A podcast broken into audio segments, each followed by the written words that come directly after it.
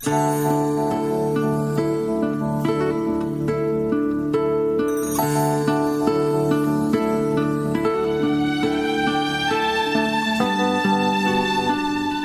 no creo que esté muy errado decir que cuando enfrentamos problemas, muchos tratamos y con frecuencia de encontrar la solución nosotros solos, por nuestra misma y propia cuenta.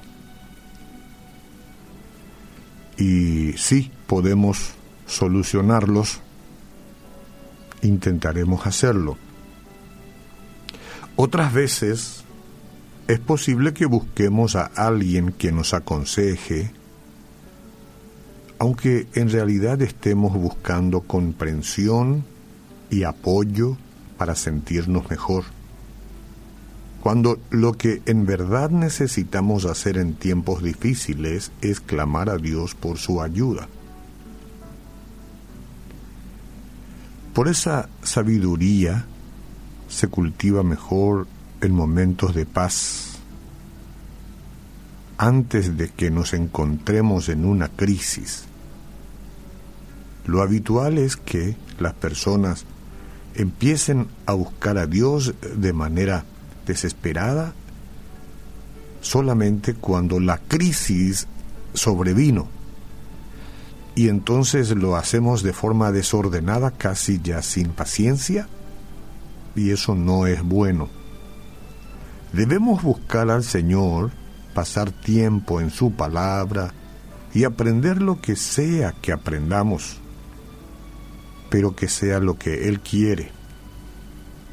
Cuando nuestra mente y corazón están puestos en el Padre Celestial, cuando nuestra mente y corazón están puestos en Él, nuestra devoción crece y nuestros valores comienzan a alimentarse con los valores de Él.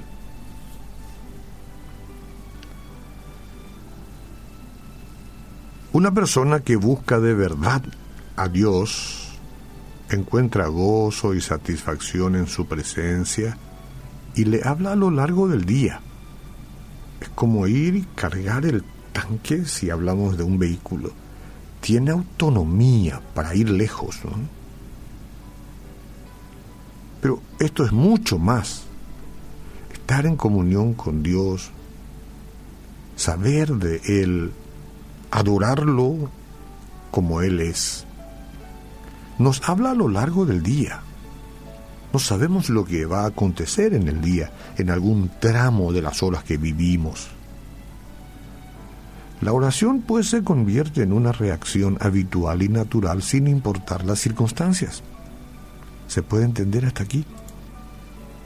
Entonces, cada vez que enfrentemos una dificultad, nuestro primer pensamiento será recurrir a nuestro Padre Celestial. Ese impulso reconoce nuestra relación con el Señor y nuestra dependencia de Él. Demuestra que creemos que el Señor es un Padre amoroso que promete darnos su provisión, protegernos, guiarnos y amarnos. Supongamos que usted está pasando por serias dificultades hoy, 9 de la mañana con 3 minutos de este día 19 de noviembre. Está pasando por una dificultad. Pero no está buscando a Dios. Comience confesándolo en oración y reconozca que los problemas a menudo son el medio que el Padre utiliza para atraernos a Él, no de manera a castigarnos, sino de traernos a Él. Dé gracias a Dios por llamar su atención. Pida su ayuda para buscarlo con todo su corazón y confíe su situación angustiosa al único y verdadero refugio, tal como dice su palabra en el Salmo 25. Muéstrame, oh Jehová, tus caminos, enséñame tus sendas. Encamíname en tu verdad y enséñame, porque tú eres el Dios de mi salvación en ti he esperado todo el día. Acuérdate, oh Jehová, de tus piedades y de tus misericordias que son perpetuas. De los pecados de mi juventud y de mis rebeliones no te acuerdes. Conforme a tu misericordia, acuérdate de mí por tu bondad, oh Jehová. Bueno y recto eres tú. Por tanto, enseñarás a los pecadores el camino, encaminarás a los humildes por el juicio y enseñarás a los mansos su carrera. Todas las sendas de Jehová son misericordia y verdad para los que guardan su pacto y sus testimonios. Por amor de tu nombre, oh Jehová, perdonarás también mi pecado, que es grande. ¿Quién es el hombre que teme a Jehová?